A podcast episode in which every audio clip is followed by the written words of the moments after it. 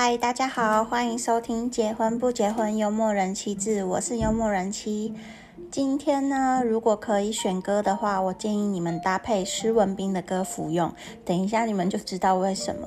然后主题会有一点点严肃，但是毕竟我是幽默人妻嘛，所以我会综合一些嗯我的想法，然后还有网络上很有趣的幽默的留言，然后给给大家一起分享。那你们应应该也猜得到主题，因为真的是闹得沸沸扬扬。今天真心话大冒险讨论的主题就是翁闪书机事件，翁。也就是男主角的那个翁，然后闪呢是他快闪的闪，然后输输赢的输，然后鸡就是指那个女女方那个鸡这样子，鸡排妹的鸡。好，然后接下来我我又整理了一下整件事情的懒人包，然后酸民的厉害，还有我身为就是也曾经被性骚扰的一方的片面心得这样子。首先呢，鸡排妹事件的懒人包就是，呃，我是提出我这边整理到的视角，然后如果你们有其他什么资料啊，你们也可以。来 recipe player 找我，然后我们可以一起讨论这样子。好，那他就是去参加尾牙，然后尾牙里面呢有请到那个艺人，男生那个艺人，然后另外他呃尾牙结束的时候，他就把他尾牙的酬劳，主持人的酬劳十万块捐出去给门诺门诺协会还是门诺医院这样子，然后他就说，嗯，他在尾牙的时候被性骚扰，被老板和那个。翁姓艺人性骚扰这样，然后说，呃，这件事情很不愉快，可是他希望他把钱捐出去，这个举动可以把这整件事情有一让整件事情有一个好的结尾这样子。那其实这件事情，如果说大家没有去追究的话，就其实已经告一个段落嘛。他自己也说了，就是一个结尾。可是呢，台湾的媒体还有网网民们，当然也不会那么轻易的放过这个机会，就一定要去把真相挖出来嘛。好，然后呢，对方那个男生的经纪公司就发声明说啊，这是舞台效果。然后再隔可能一两天吧，金牌妹刚好有一个记者会。然后在记者会，这个记者会不是他说哦，我要开一个性骚扰记者会，我要挞伐男性那边。他是说他他这个记者会本来就是照表操课，本来就有的活动，然后他们是要宣传飞机杯，就是鸡排妹自己的产品这样子，然后。在记者会上，当然记者就会一直挖这件事情啊，然后焦点就有点被模糊了。本来是募款还是什么拍卖记者会这样，好，然后再来他大家就以为说鸡排妹开了这个记者会，在隔一天呢，呃，男生那边的公司也说了要开记者会，然后鸡排妹就在网络上说，哎，他也想去这样，然后最后他也真的有去，那他一去，对方公司就决定说。呃，不让他们两个碰面的感觉，所以鸡排妹在那边待了大概至少有三十分钟，因为她开直播给大家看嘛，就至少有三十分钟。然后媒体记者都在，然后对方经纪公司就派出了一个孕妇说：“哎，我是孕妇啊，我身体不舒服，你这样子把场面搞那么紧张什么什么的。”然后后来他们决定说：“那不然就请请男生那边直播这样子，就不要。”现场在那边开记者会，怕很混乱。然后男生就开直播时候讲了很多话啊。首先他开直，呃，他不是开直播啊，他就是记者声明吧。他就讲了很多话这样，然后可是讲得很慢。然后他就说他妈妈也心情不好啊，什么样什么样之类的。反正诸如此类细节，你们上网一定都看得到。就是这个新闻是避不了了，就对了，你不想看也会看得到这样子。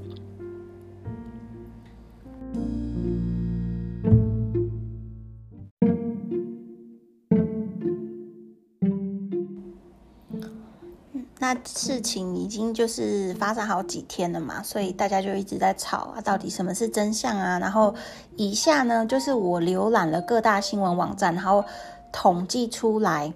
很多网友他们的鬼打墙争议点，我为什么称鬼打墙？就是因为你不管去哪里看，大家都留的差不多，然后就一直都在吵同样几个点，就对。第一个，他就说，哦，很多人就说，你为什么不直接提告？你要在这边蹭新闻啊，炒新闻啊？台湾其实有很多，呃，像昨天有一个新增的本土案例，什么什么，就是有很多很重要的事情，可是为什么这件事情一直卡在新闻版面上？然后说为什么不提告？然后，嗯，首先因为。因为我对法律程序不是很熟悉，所以我就很想要知道说那些熟悉性骚扰上法院的这个过程的人会怎么说嘛？比如说律师，那这样过了几天，大家也清楚事情到底大概是怎么样，就有一些律师会开始出来讲话。那有一些医生也提出他们的观点，有一位是林静怡医师，那他首先就有提倡说，女生不管男生女生啊，其实都要。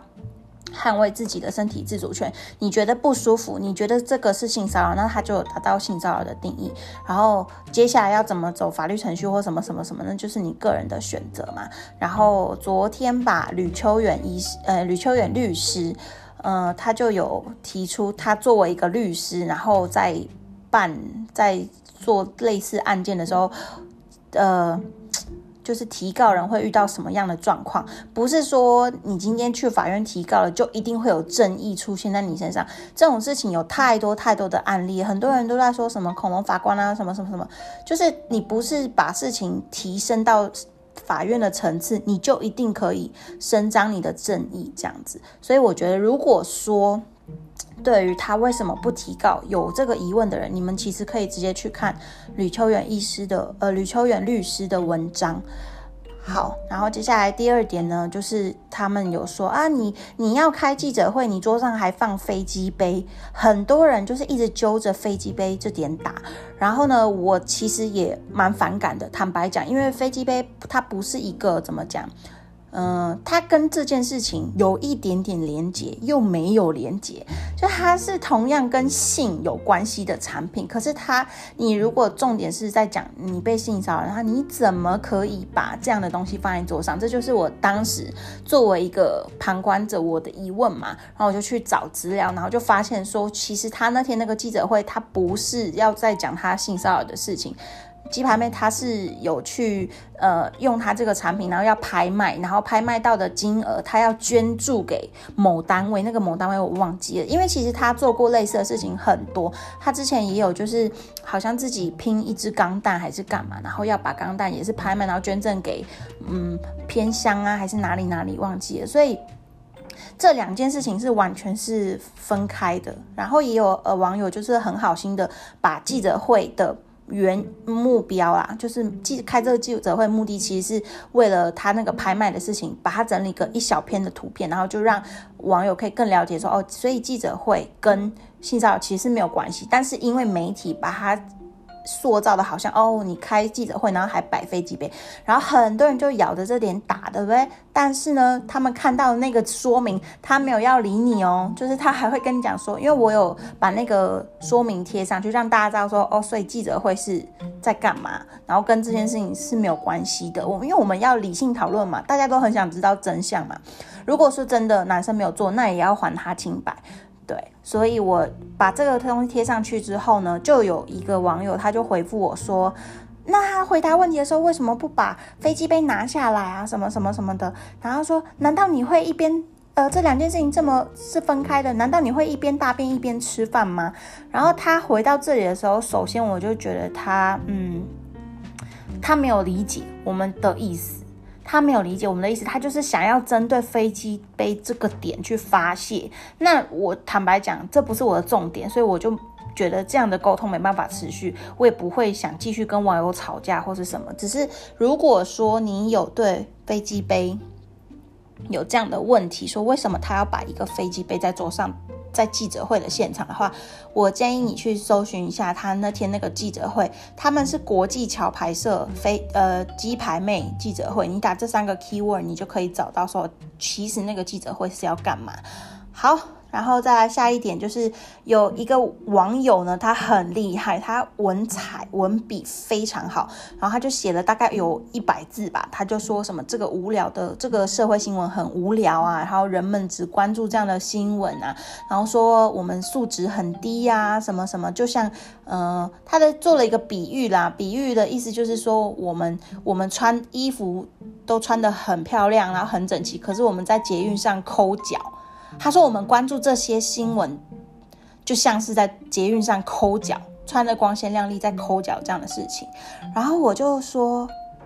嗯，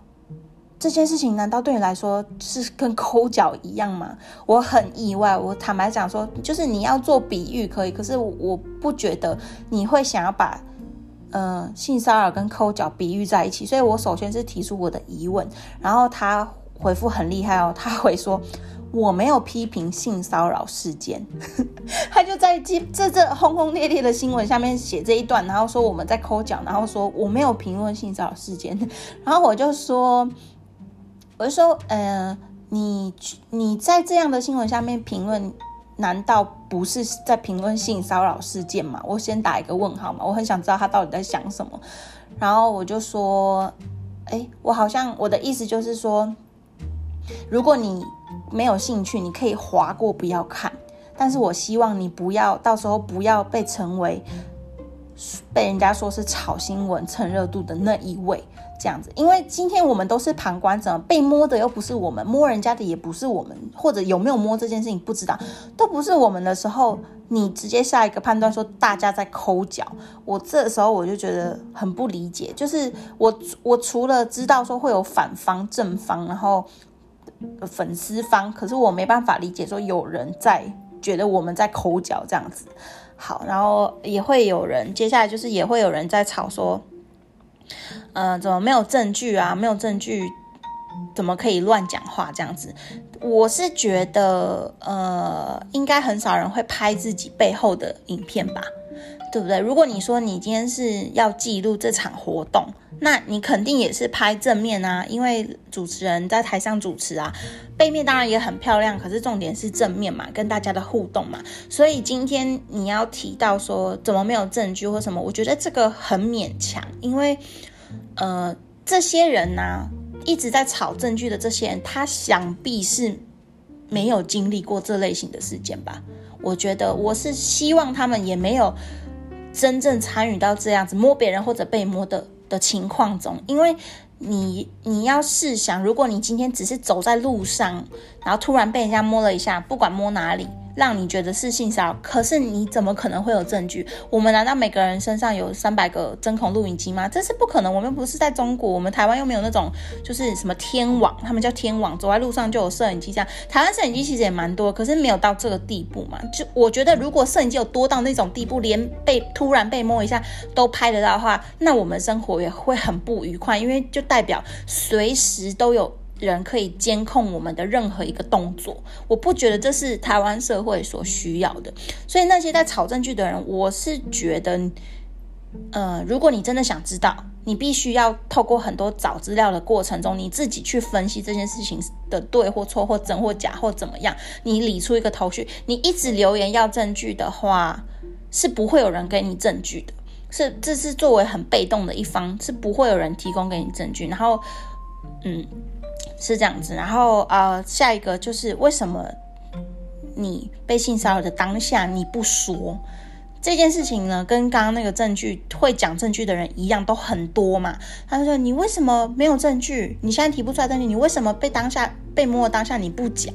然后其实第一天鸡排妹剖那个他捐款的那个呃，那叫什么收据啊？他是的内文里面就有写到说。他当下没有马上反应，是因为活动进行到一半。如果他作为一个维亚主持人，如果说真的有起了什么冲突的话，那是不是呃台下的那些员工辛苦了一整年，他们的抽奖有可能会泡汤？我觉得这是他或许这真的是他太善良做的有一点点可惜的地方，因为大家会觉得你这样做不好，可是他。出发的本意是因为他不希望让尾牙突然终止，然后台下员工抽不到奖，因为抽奖都是压在最后面嘛，而且那个老板感觉就是出手很阔绰，所以奖金一定是很多啊。那这样子的话，谁要来？谁要来体恤那些员工的心情？所以他是把他自己放在员工之后的，因为他知道说这场喂呀其实主要就是老板要请员工吃饭，要喂到员工嘛。所以我觉得你一直。你们如果一直觉得说你为什么当下不讲，当下就讲，这个也是一样，就是不会有你不会得到答案的。如果你只是一直重复这句话，然后一直想要别人告诉你说你为什么当下不讲，当下不说，然后你就觉得你踩了一个很嗯很稳定的论点，然后你就觉得啊，就是因为你当下没讲，所以才怎么样怎么样。我觉得这些人就是跟刚问那个说没有证据的那些人，他们其实是同一群人。你们就是没有经过这种事情，然后你们也不。没有考虑到说整件事情到底是怎么发生，然后只是一味的、一味的要检讨这个受害人，然后所发出来的这样的言论。好，然后嗯，有一我觉得啦，就是这样子不理性的质疑哦，就是你可以质疑，你可以很理性，因为你想要了解双方的论点嘛。可是这样子说啊，你为什么？嗯，没有提出证据，你为什么不提告？你为什么当下不说？这样子不理性的质疑，然后别人有提供回复哦，网友就其实会就是比战嘛，会提供各自的想法嘛。别人提出的你也不尊重，你也不接受，你只愿意活在你的同温层里面。那我对于这票网友的想法就是说，我真的真的只希望到时候如果。在你身上或者你身边的人有发生类似的事情，不管是误会，不管有没有摸还是怎么样，发生类似性骚扰的事情的话，你千万不要被别人说你在炒新闻，你也不要被别人说你蹭热度，或者那被检讨的人最好也不要是你，因为你已经把你自己的同温层建立是这样的情况，就是大家都是这样子伸手要要一些无。无谓的证据，然后只会一味的检讨受害者的话，只要这种事情发生在你身上的时候，你真的会非常非常的孤单，因为你把你自己关在这样的同温层里面，你的同温层都是这些人的时候，等到终于这个同文层里面的有人发生的事情的时候，你们都会变得很孤单。好，然后呃，接下来就是。一开始啊，我也不不敢讲说，我觉得鸡排妹一定是对的，因为毕竟她真的就是有的没的新闻太多了，而且我们都不在场嘛，怎么知道到底是不是对的，还是还是错的？但是至少我们针对事情去讨论，我觉得可以比较理性，然后也不要让这件事情模糊焦点，因为嗯，其实我们昨天我昨天看完记者会整场这样看完以后，就发现说。有一方啦，非常非常的在模糊焦点，因为他一开始就可能提请那个他们公司的孕妇出来嘛，然后说我已经怀胎八九个月了，你不要为难我，你这样子让现场场面很混乱，说鸡排妹让场面很混乱，让记者会没办法进行。然后那个时候呢，当下我觉得必须提出来是有一家记者，有一位记者。一个女生穿背心，她一直在问非常尖锐的问题，就是你可以理解到她的问题是非常不友善的。他不是说站在一个客观的角度立场，他问的那些问题，只要鸡排妹答了一个 yes or no，他马上会写成一大篇报道来 diss 他那种感觉，你就会觉得哇！所以平常我们都没有在看的时候，这个受害者，先不论他是不是受害者，这个呃。这个名人或者这个艺人，他们其实私底下面对到记者的压力是这么的、这么的庞大，我真的觉得他很可怜。然后我就看到我，因为他鸡排没有开直播嘛，我就这样子想：如果是我坐在那里，然后面对十几、二十个媒体，我要我是有没有办法这么勇敢、这么坚强去面对？在这样的事情，在这样的环境下，好，然后除了那个记者呢，另外我觉得这个直播真的很妙，大家就是看了不会后悔，真的很好看。然后。嗯，就 不好意思，就有另外一个小男生，听起来是小一个记者啦。然后他就是因为他很靠近那个直播的手机，所以表示他就是站在鸡排妹的旁边嘛。他就说，嗯，其实你有想说什么，你都可以跟我们讲啊，然后我们都会帮你报道啊，你可以直接告诉我们没关系。然后他重复这段话应该有至少两次，可能到三次。然后鸡排妹就告诉他说，他的声音很坚定，鸡排妹声音很坚定说，嗯，我不能只跟你说，我今天这不是我的记者会，我不能发言，然后我。就算要发言，我也不能只跟你说，这样对其他媒体是非常不公平。就是这个小哥呢，他就是嗯，假装跟你很好，然后想要套一些独家的那种感觉，然后。透过我们第三方的耳朵听起来，就会觉得真的很恶心，真的很恶心，因为已经没有人在意说到底真相是怎么样。你看他网友在下面好像刷一排说啊真相啊提告啊让法律还你清白什么什么，大家好像很在意真相，对不对？可是其实媒体他们不是这样子想的，媒体就是要新闻嘛，可以理解，因为大家有卖东西的都有业绩压力啊，要点阅数啊，要要广告植入啊，这都可以理解。可是你。第一次，我第一次透过这么靠近的角度，因为我们不也不是媒体圈的人嘛，从来没参加过记者会。那以以第三方的角度参加这个记者会，透过网络直播参加这个记者会现场，就发现“嗜血媒体”这四个字没有在开玩笑。好，那讲了刚刚那个背心记者，然后再来这个小哥，让我觉得非常恶心。然后另外一个。更厉害的是一个摄影大哥，我觉得他其实看看看起来有一些年纪啦，大概就是中年中高，嗯嗯，大概四十五十岁左右，那个就是感觉他可能有家庭，然后他因为他们记者还没在现场嘛，记者会不能继续嘛，然后大家都在那边等。记者在那边等，可能也等很久，很辛苦那多多少少都有一些情绪，又很闷，又又担心传染病啊，那个肺炎什么的。我相信大家都很辛苦。然后那个记者大哥呢，他就崩溃，他就说，他就大吼说：“你这样子，我们要怎么继续啊？然后什么？呃，我是领我老板的钱，还是领你的钱呐？能不能赶快结束，让我们回家？什么什么，就在讲这些呃很情绪性的字眼，然后。”从那个记者再到小哥，然后在这个发表的大哥，啊，他讲说我是领老板薪水还是领你薪水的时候，基本上后来有说，他说啊，不然我给你钱。我觉得他这个回复也很厉害，他说我不然给你钱。然后记者当然他不可能领别人的钱嘛，然后他好像就说什么我不要啊，什么什么之类，赶快结束放我们回家什么的。然后我觉得，因为也有人提出这一点，就说为什么他要打乱别人记者会的节奏？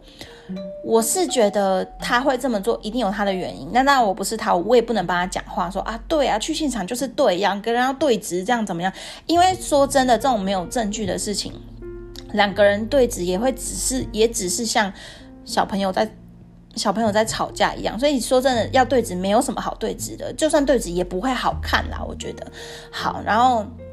那记者大概就这样发表嘛，然后我相信他应该是代表一家很大家的媒体，因为现场人就很安静，现场人非常安静之后呢，那孕妇又一直出来哭啊，说她她不是真的哭啦，她就是出来讲说啊她不舒服啊怎么样什么，她还一度就是需要人家搀扶，然后好像要坐着干嘛之类，然后情绪就越来越紧绷嘛，然后其实呢，嗯，他们。开记者会那个公司，经纪公司啊，男生的经纪公司也没有说有一个应对应对的措施，说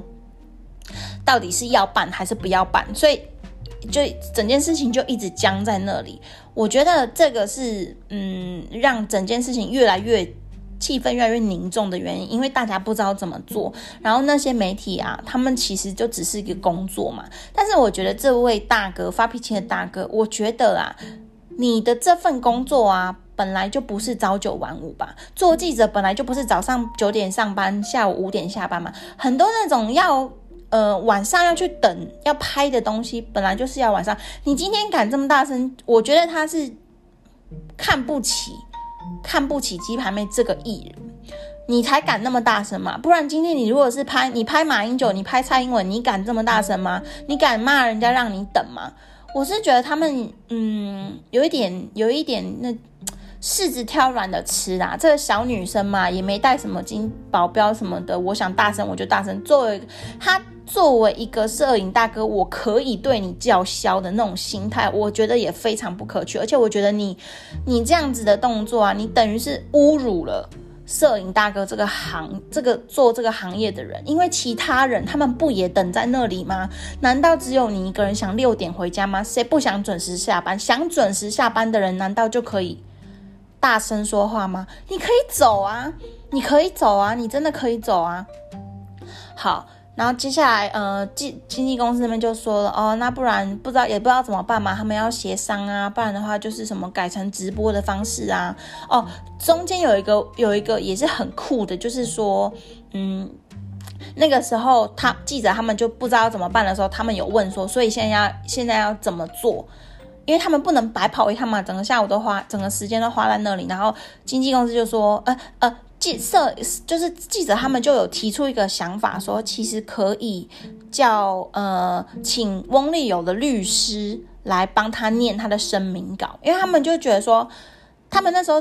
讲出来的话其实也很很有趣，因为记者他们大家都说，你们不是只是要发一个声明稿吗？念一念就可以了啊？还是经纪人要代念，还是律师要代念，就把声明稿发出来就可以？所以这。对这件事情，对有些人来说是很严重，可是对有些人来说，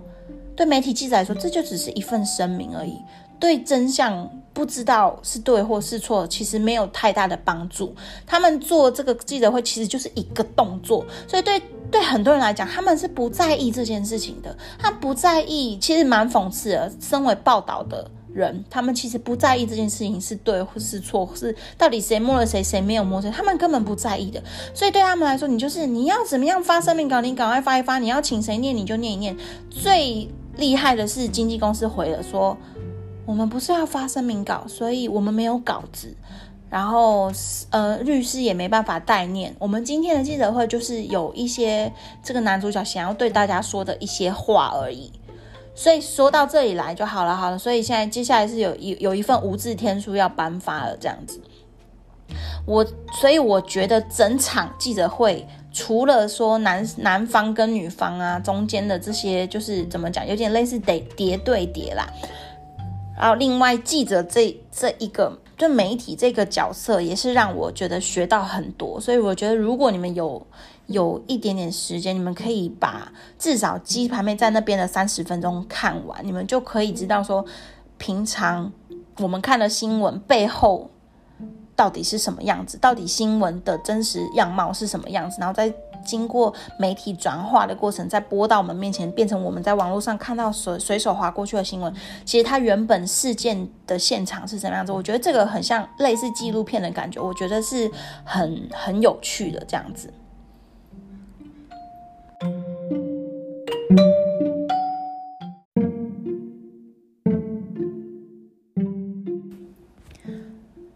那我刚刚提到了，就是这场记者会里面有，呃，主要有记者嘛，有鸡排妹，有经纪公司那边，然后有男主角，有这几个角色，其实呃很。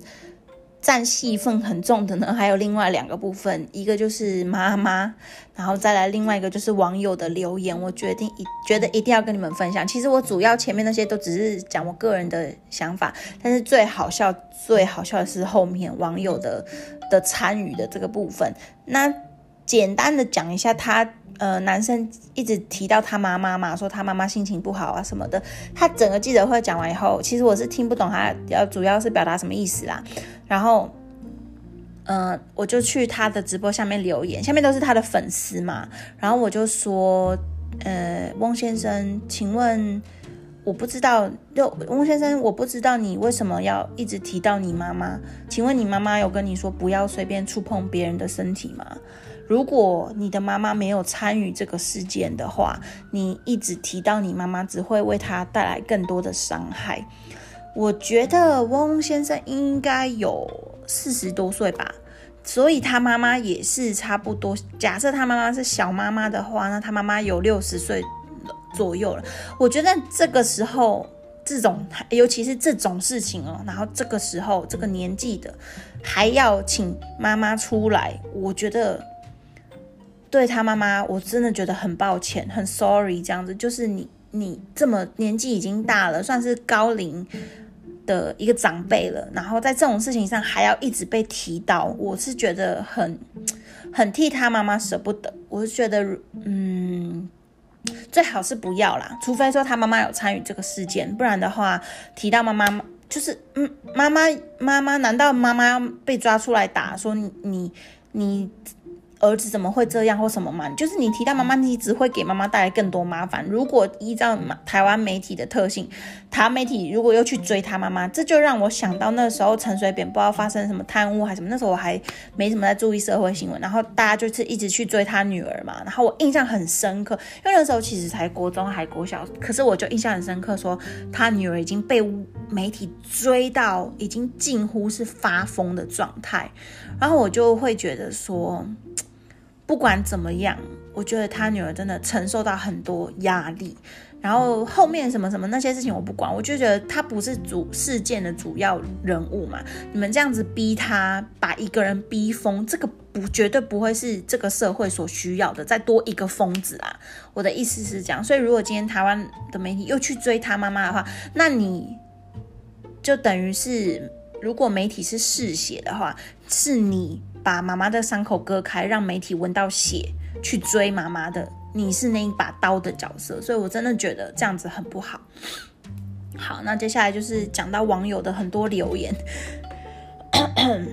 很多留言有一个呃，有因为他。因为男生在记者会时候讲话真的太慢了，所以很多人讲话这么慢。然后有些人就说，呃，他有一个网友说他讲话有一个唱腔，我很喜欢，我觉得这个留言很好笑。然后还有人攻击他说，是不是要把声明稿写成歌词，你比较会唱？就意思因为他真的口条不是很表达的很清楚，这样很慢，然后重点也没有抓到那种感觉。然后又有人说，哎，我问天，因为。我问天是那个南方的那个主打歌嘛，他就说我问天，我问妈妈，我问孕妇什么什么的，然后就一直在那边造词这样。然后最我觉得最厉害的就是有一个人他回复说，施文斌唱歌比较好听。我看到这个留言，我整个大笑，因为谁在跟你讨论唱歌，谁唱歌比较好听？就是网友什么样的人都有，我真的觉得超好笑。所以就想说要要跟你们分享，然后另外的话，我觉得啦，这件事情坦白说，我真的不知道谁对谁错。可是我支持，我支持鸡排妹把她的想法讲出来。然后我，因为她一讲出来之后，有很多人私讯她自己的性骚扰的被性骚扰的经验嘛，然后她就把那些东西累积起来。其实。夯不啷当，可能有快好几百则诶，然后我也有分享在我们 Recipe Play 的的那个 Instagram 嘛，然后就是连跟我很靠近的朋友都有发生这样的事情的时候，我真的我真的会觉得这个比例之高之高的，就是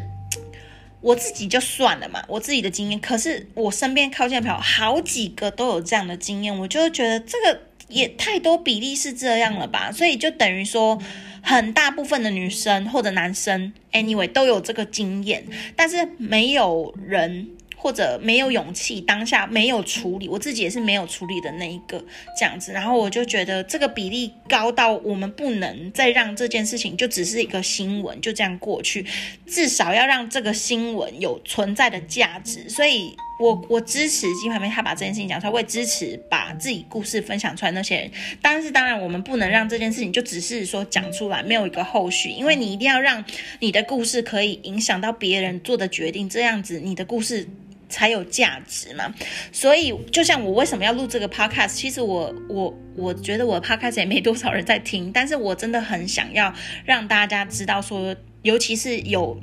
在性骚扰事件里面受害的人，不管男生女生，说你们不孤单，有很多真的是有太多人跟你们有一样的经历了。所以不管你们决定，你们决定不要说也没关系，决定要说的时候，绝对是有人在你的背后支持你，不是说只是单靠网络上的那些酸民的留言说啊检讨被害者那些的，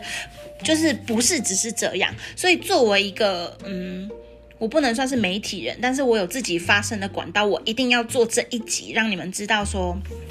你不孤单，你只要有发生类似的事情，或者是你对这方面的事情你有意见，你想要表达，你绝对都是有自由发言的权利。这样子好，然后呃，最后的话，我就有问厨师说，就我老公啊，我就问他说，今天呢，因为他是男生嘛，如果是他。不被人家控告说被人家呃提出来说哦你性骚扰我这样子，那。你又会有什么？你会有什么动作？因为我觉得这件事情，当然也有很多男生说这是碰瓷嘛，就是不小心碰到，然后你就你假车祸啊，要索赔啊那种感觉。就是如果今天你遇到这种情况的话，你会有什么？呃，你会怎么做？然后因为厨师以前是学法律的，他是法律系毕业，然后他就说，假设他没有摸的话啊，他是真的问心无愧的话，他就会直接说，那我们来测谎，我们。因为已经没有办法提出证据了嘛，那我们就来测谎。那测谎的钱我出。我听到他讲这句，我就放心了。因为其实我觉得工作啊、生活中肢体的碰触真的是很难免、很难免的肢体碰触。可是如果你你没办法避免的话，你就要有一个机制是能保护自己嘛。所以我听到他这样讲，我就觉得 OK，好，我老公有办法保护他。到他自己，因为毕竟身为一个一个一个人妻，我也会担心说，如果今天我老公卷入这样的事情的话，那要怎么处理？然后他说他有理，他也说他有理，他说他有摸，他说他没摸。可是这个时候我就很放心说，OK，好，所以我老公有这样的能力可以保护他自己。对啊，然后呃，最后啦，最后再分享，我刚刚不是说过，就是很多人一一狗票的人都有自己被性骚扰的经验吗？其实我有两个。两个小故事是我很真的很难过的，就是，嗯，当然女生遭遇到这样的事情很多，但是我们也不能忘记说，男生也会有被性骚扰的，就是机会都是一样多的，都是很有可能会发生，也都事实上正在发生。然后我就跟我一个好朋友，他是男生，然后我们就在聊这件事情。但是其实啊，坦白说，我不希望男，我不期待男生对这种事情有什么好的评价啦，因为因为对这种这种新闻，大家都是。避而远之嘛，尽量就说啊，不要发生在我身上或什么的。然后这个男生他他就是因为他知道我有在 follow 这个新闻，他就是大概会跟我聊一下，可是他也不会说太多。然后我就跟他提到说，可能我这么认真对待这则新闻，是因为我有类似被性骚扰的经验这样子。然后他就说，其实他也有。他一讲出来的时候，我也是就是很怎么说，很舍不得。就不论你不会觉得这是性别的问题，因为。不管是谁都不应该遭受到这样的对待，不分年纪，不分性别。然后他一讲出来的时候，他已经三十五岁了，然后我就觉得很舍不得这样子。然后他，而且他还说他没办法，就这件事情他没办法跟别人说，因为因为就是可能他平常也不会想要去回忆起这样的的。的经验，然后我就说好，没关系。你想我，我只是要跟你讲说，你想说的时候我会听，可是你不想说，你就不要说，没有关系。然后这是一个，然后第二个就是，嗯，有有一个网友他就分享说，嗯，因为有人一直说你怎么没有证据啊？你有证据你去提告啊什么的。好，然后就有一个网友，他是一个妈妈，他的小男孩和儿子在公厕被别人摸了屁股。然后他有告上法院，可是也没有证据，然后那个人就是无罪释放。所以你，嗯，这件事情除了说也是很舍不得那个妈妈跟小男生之外呢，你可以去想一想整件事情的动机跟目的嘛。今天如果说，如果说这个。这个小男生没有被摸的话，他们是无辜的话，他们何必要把这件事情搬上法院？就是你在法院看到说一个妈妈要再把一件事情一个疮疤重新的揭开，说我的儿子在公厕被别人摸屁股，这一一一。一再的、一再的重复这件事情，对一个妈妈来说会有多心痛？然后那个小孩子他才几岁，他是国小的小孩子，所以他这件事情会对他有造成多大的影响？所以那些在旁边一直吵着说要上法院啊，要提出证据啊，在公厕被摸一下，你请问你证据要哪里来？难道公厕里面会有摄影机吗？难道小男生的以后小男生、小女生或大男生、大所有人屁股都要装一个摄影机吗？就你这么你们这种不理性的质疑，就是坦白说了，坦白说是在显示出你们有多冷漠，多不想要探究这件事情。而已，就甚至就是显示出你们更愚昧，有多愚昧而已。只是旁边的人不愿意点破，因为我们也不可能上网去骂人家说你很笨哎，你要去你你觉得屁股上会有摄影机吗？我们不可能说这种话。所以，我我觉得他们那这些人也不会来听我的 podcast，但是我就是讲给有听的人听，有听到，你们有听到，有听到，没有听到也没关系，这就是我自己的想法。在我们在分析这一整件事情的时候，会有动机跟目的嘛？我不知道说，呃，鸡排妹的动机是什么，可是你要想他。做了这件事情，他付出了多少的代价？他一定也有想过，他会丢掉多少代言，丢掉多少尾牙的机会？他一定不是没有想过。可是因为这样，他还来做这件事情。我觉得光是他愿意做出来的这个勇气，不管是不是对的，我都会支持他，我都会支持他。好，然后我真的不知道有多少人会听到这么后面，因为今天的那个 podcast 很长，然后我情绪比较比较高昂一点。但是就是很谢谢有听到后面的大家，然后今天呃没有那个购买优惠，因为我早上就在准备这个稿子，然后没有出门。呃，但是但是因为有那个粉丝跟我讨论那个可丽露的事情，不粉丝啊，网友啦，说什么？网友跟我讨论可丽露的事情，因为我可丽露考的是还还不错，还不错，不好有点不好意思，但真的还不错，第一次就可以考这么不错，所以我想把，然后因为我已经看了十几个食谱啊，台湾的啊，国外的都有看，所以我会把我嗯。觉得说考可丽露的重点，我会整理下来，然后在下一集跟大家分享这样子。然后如果今天觉得说我讲话比较大声啊，或者什么太激动啊，我就先跟你们不好意思。但这就是我对这整件事情的想法。好，我是幽默人妻，我们没有意外的话，明天可以见，就这样子喽，拜拜。